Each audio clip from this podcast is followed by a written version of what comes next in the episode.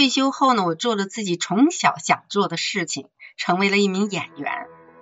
喜欢做演员，但家里又不同意。只要你今天出去拍戏，孩子是得委托给第二代了。为家庭、为孩子可以奉献一辈子，但到了他老年，你不能把他绑定在家里呀。这现在我六十多岁，这什么时候我才能彻底的自我放飞啊？父母儿女各自过得舒心，就是对方最大的福报。喜马拉雅自制深夜陪伴谈话栏目《听你说》，欢迎你的到来。人间冷暖，让我们抱团取暖。主持人您好，啊，您好，您好，怎么称呼您？我姓文，文老师，文阿姨。呃，文老师叫的多一些。啊，文老师，来，请您自我介绍一下。啊，我今年六十三岁。退休后呢，我做了自己从小想做的事情，成为了一名演员。当了演员以后呢，感觉生活特别充实。嗯，但是家里人不是很支持，希望我照顾孙子，而我时间又很难排开。嗯，这个问题我很痛苦，不知道该怎么平衡。嗯，温老师，您在退休前是当演员的吗？哦，不是，退休前是做一个机关上的工作吧。啊，是什么样一个契机让您突然之间去找到了第二春呢？啊，也是有一个同事让我呃请我帮忙拍个广告，呃就说两三句词儿就行，那我就去了嘛。就从那次拍完以后，他们评价都很不错啊，当时自己也觉得挺好的，好像还挺有点这方面的潜能啊。这之后呢？哎，就他们就时不时经常来找我呀。后来我也开始接一些信息流的广告啊、演出之类的啊。同时呢，也跟那个王鸥啊、李玲玉呀、高露等等这些呃呃很多演员明星都搭过戏的。本身小的时候就喜欢这类，哎，终于然后你们有机会圆我儿时的梦。那像这样业余的时间去当演员，呃，一个月会有多少天的时间会在片场度过呢？嗯，不一定。首先，我这个还还得顾及家里，家里不是有孩子需要照顾吗？有第三代，嗯，然后呢，你有时候报了很多通告，人家也不一定呃去要。当通告通过以后，导演希望你去参加拍摄的时候呢，这个时候又面临的一个照顾孩子问题，所以这个就容易产生一些纠结和矛盾。呃，孩子现在多大呀？上小学。上小学是吧？是，呃，您儿子的孩子还是女儿的？我儿子还是孙子。那那孙子平时是跟您一起生活吗？对，我们是天天在一块儿生活的。儿子和媳妇儿并不是特别支持您，对吧？对。是怎么跟您来交流的呢？呃，首先吧，我的孩子还是很孝顺我的啊，他们就觉得顾及到我太辛苦了，是吧？你说这拍戏吧，这个事儿就是起大早，有时候呢，呃，路途又很遥远，我得那个四五点钟早上就得起来化妆，而且我个人的胃口也不是很好，这样起早贪黑，呃，饥一顿饱一顿的，他也是对身体也不好。其次呢，呃，他们心里也有自己的小九九嘛，是吧？就是说的，我在家，孩子他们接送呀，什么做饭呀，这些他们就省心了嘛。你我要出去拍戏，你我们拍戏不由我自己，时间不由我掌握呀。啊，你也许白天的戏就拍到大半夜的有都有可能。可以说，基本上只要你今天出去拍戏，肯定是孩子是得委托给孩我的 第二代了。儿子媳妇儿都工作很忙，所以他们心里头肯定是很不舒服的，是吧？那因为这个工作有没有跟孩子产生过纠纷呢？嗯，有过呀。你比如说前年的时候，咱们那个疫情最严重的时候，那个是个冬天吧。当时呢，就是呃公交、地铁呢全部都停运了。我当时也推掉了好几个比较远的活，嗯，但是有一个呢，呃，导演用上了，一个栏目组用我了，啊，就说的你跳舞跳的挺好啊，指定我去领舞，然后希望儿子去开车送我，但是他不同意。他就说：“你光顾你去拍戏了，万一要是那个时候传染了疫情的话，你带回家里，家庭这么多人都会受影响。”所以他很不同意。当时我也很生气。我们虽然没有争吵吧，但是也冷战了好几天。这是个特殊时期。那特殊时期过了以后，像现在正常生活的时候，您有没有想过啊？差不多了，我又可以回去拍戏了？有想过吗？想过，而且我现在已经 进入拍戏阶段啊了。啊啊啊！那那怎么怎么怎么跟儿子协调呢？嗯，我呢还是比较顾家的，只能在不影响带孩子情况下，空余时间才去能接戏。呃，文阿姨，你有去尝试了解吗？他会不会就私下里会有些抱怨？比如说加班也很累，上班也很累，回到家说，嗯，孩子也没人接，然后呢，我想吃口热的呢，也没人。以前妈妈都会给我煲，现在也没有这口汤了，他会抱怨吗？有可能的，有的，有的，他有时候也会反映出来这种嗯情绪吧。所以呢，我也挺挺苦闷的，有时候对这个事儿啊，就说这说现在我六十多岁啊，我还得有顾虑，还有顾忌啊，还有牵绊啊，那我是不是想的，我等到了七十岁，我现在就盼着我的孙子快快长大啊，上了大学，我就能这时候七十岁，我是不是就可以放飞了，彻底放飞了？就这种心情有一种。嗯，这个我觉得不太现实啊，我跟你说，文阿姨，因为嗯呃，因为我也在剧组里面拍戏。拍戏的时候呢，并没有那么大的年龄，他可以化老妆。但是你真的是找一个七十岁的人来演七十岁，导演也会有顾忌，呃，背台词速度会不会快？然后呢，他的身体能不能扛得住？所以呢，现在趁着新身体好的时候，其实您是应该有更多机会的，您知道吗？嗯，所以你是这机会有时候对你来说还是有些犹豫，要不要接，是吧？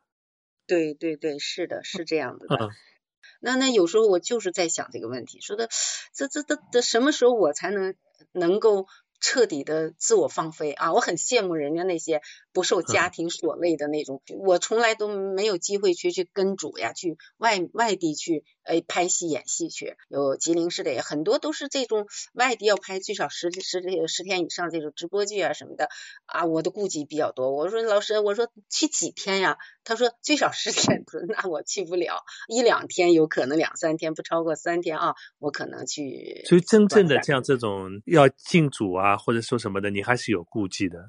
有顾忌，而且我也是是很很是很期望进这些组的，对不对？也希望，反正我觉得吧，人吧，就是我我这个人可能一直是在忙碌中过来的啊，人生都是在忙碌中过来的。我感觉人还是要忙点儿好嘛，是吧？甭管什么年龄，我现在体悟的，就因为呃入了这一行以后，我感觉的，哎呀，这个圈子吧，就是艺多不压身，就说自己特别呃激发自己学习的热情哈，那个所以说感觉到自己很有价值啊，就说的虽然是进入六十岁以后了，还感觉这个六十岁才真正人生才真正开始了，感觉啊，就是不是现在。哎，现在不是有常有网上有一句话嘛？就呃劝劝老年人的一句话，就说人要一定要忙起来，忙的不知道病不知道死嘛，是吧？就这种心态，感觉触动的我有那个有一种生活的热情和激情，永远不不觉得年龄就是问题，年龄只是一个数字，你不要考虑他年龄多大，是吧？所以说这个东西就对我而言是这样的。对，有一年啊，我印象特别深，我在上海东方卫视。上了一个节目，我带着我妈妈，她是一个做全家的一个节目，然后做完了以后呢，到了年底他们评选就十大家庭，我们家也入选了，还有明星家庭，好像还有瞿颖和她妈妈，在颁奖典礼的时候，瞿颖妈妈呢就上台去表演湖南的花鼓戏，哇，她真的是上台去跑出来把大嗓门唱了几句以后，突然发筒话筒没开，然后她妈妈就说说，哎呀不好意思啊，我话筒没开，我下去开一下话筒再上来。哇！全场爆笑，你知道吗？我们是在一个剧场里面演出啊。然后后来呢，有一个导演上台以后，在颁下一个奖项的时候说：“哎呀，像我们的剧组其实就是很缺像曲妈妈这种鲜活的演员。”对对对对。曲的妈妈就是一个跟你一样在机关里上班的，就是爱文艺，但是没有上过舞台的。有一次我给君打电话，我说：“哎，妈妈在吗？我们一起出来吃个饭什么的。”他妈妈跑新疆拍戏去了。就是很多老年人为家庭、为孩子可以奉献一辈子，但到了他老年，你不能把他绑定在家里啊。他有自己的爱好，有他自己的生活。是的。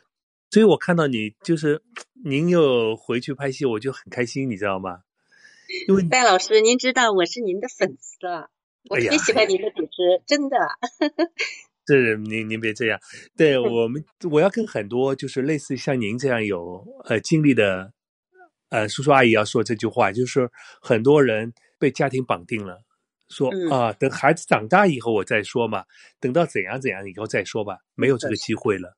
嗯嗯，真的是没有这个机会了。所以像您现在我这样，我觉得还挺好的，真挺好的。嗯，谢谢。嗯嗯，其实今天我们的抱抱团其他的成员呢，也在一起跟我们来听这个故事。听的同时呢，我想了解一下他们对文阿姨今天这样一个状态有什么什么样的看法，好吗？好的。那我首先要请出这一位呢，吴先月。我相信大家也很了解。来，先月你在吗？吴先月。哎，我在，军哥你好。你好。刚听了文老师说的他的现在的新生活啊，非常非常支持。因为作为一个女人，我特别能理解文老师现在，我都能想到您的儿女和周围人的一些话，就比如说，哎，赚多大钱呢？啊心疼您太辛苦了啊！冬天拍夏天戏啊，更多是不理解，说，哎，您这个年纪了，完全可以在家里安享那个天伦之乐，完啥为啥还要做这个？以及你你也非常敏锐的感觉到，哎，儿女啊。或者说，嗯，自己家人啊，哎，他们自己也有自己的小九九，这个其实是您违反了他们觉得您应该过的日子的这个蓝本的期望值啊，是他们的一个刻板印象。但是我是非常非常支持您在现在去发展一个新的生活里的一个支线啊，因为这是一个新的社会知识系统，而我们的生命肯定是社会知识系统越多啊，它更丰富。他会觉得呢，这个人生的意义会更完整。当然，我现在听得出来，您还是很矛盾的啊，很想两边平衡啊，这是我们女人的一个标准姿态啊。我看到我身边很多很多，包括我的来访者，也会有这样子的一个矛盾，想要去协调。但是虽然当中有一些波折，但是我觉得，嗯，你能够越来越明显的去感受到这个新的事情啊，带给您的好状态。就你一进入，你就不是平时的你了，对不对？所以，我我是。文老师，我我相信你也会有的，在某个瞬间啊，哪怕你之前过了非常温暖、完整、无懈可击的前半生，你也有权利在任何时间决定去发展人生的新的一条线。呃，我我觉得我作为一个嗯后辈，我绝对是支持你的，因为我也是一个女人，我也有老的一天，我完全理解说，如果不让文老师你现在去追求的话，你可能会非常不舒服，因为没有时间了。特别是对于演员这个职业来说，你会觉得错过了，或者说再不就来不及了。对于一个女人来讲，你之前的羁绊啊，各各种的牵绊可能是非常多的。现在孩子大了，对家的责任其实已经完成了，而且半辈子过去了。就我突然想要去发展一个人生的新的支持系统。这里面本身的含义，就可能会让我这样的小辈就眼泪水马上涌出来，或者鸡皮疙瘩起来啊！我要是文老师您的小孩，我觉得我会克服一切困难，呃，让妈妈去实现他的理想的。好，谢谢我们抱抱团的吴宪月还有文阿姨，两位请休息一下。今天呢，我们借由文阿姨的故事呢，跟大家聊了这样一个话题，就是老年人对子女照顾的这样一个界限。老年人退休后的生活其实是非常宝贵的，正这个时候呢，恰恰可以做自己喜欢做而以前没有做过的那些事情，过自己的生活，实现自己的梦想。追求这些梦想其实很重要的。照顾子女是我们可能家庭啊、子女啊，是我们前半生大家都要必做的一个功课。儿女现在长大以后，你能有能力了去独立生活了，你要尊重自己的选择。做儿女呢？也要对父母呢这个照顾有一个回馈，放现在的父母过他们自己的生活。作为父母，不要一辈子都被束缚在这样一个家庭中，勇敢去寻找自己的生活。一定要保持两代人之间的界限感。你有你的生活，我有我的生活；你有你的家庭，我有我的家庭，而不是说这一辈子我们都要融在一起。这是一件非常辛苦的事情。只有给对方空间，生命才会生长。彼此才会觉得啊不拥挤，不会受影响。当然，我们这个界限是需要沟通的，每个家庭的情况也不一样，彼此的想法呢，都需要大家给自己的家庭设定一条线。这条线呢，呃，就是我们说的雷池，父母儿女各自过得舒心安稳，就是对方最大的福报。